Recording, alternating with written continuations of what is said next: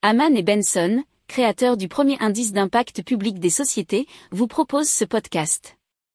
Haman and Benson. Le journal des stratèges.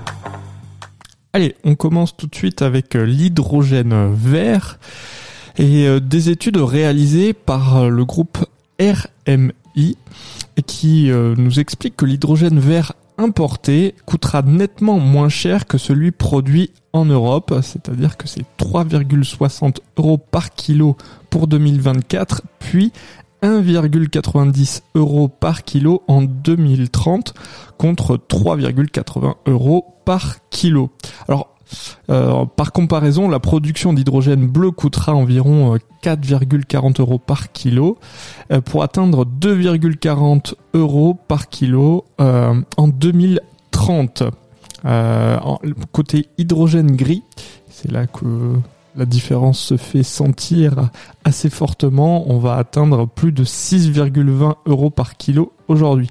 Donc vous voyez bien, l'hydrogène vert créé produit euh, grâce à des renouvelables, hein, donc les renouvelables, les éoliennes, le solaire, etc., etc., qui vont permettre de créer de l'hydrogène vert serait beaucoup plus rentable, mais aussi, euh, pour l'instant, on fait une petite différence entre l'importé et celui produit déjà sur place. Alors RMI souligne que l'hydrogène vert est le seul moyen logique pour casser le niveau final des importations de gaz naturel russe en Europe.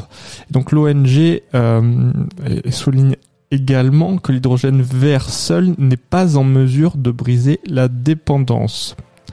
Alors ça, ça a été euh, repris dans un article de h2mobile.fr.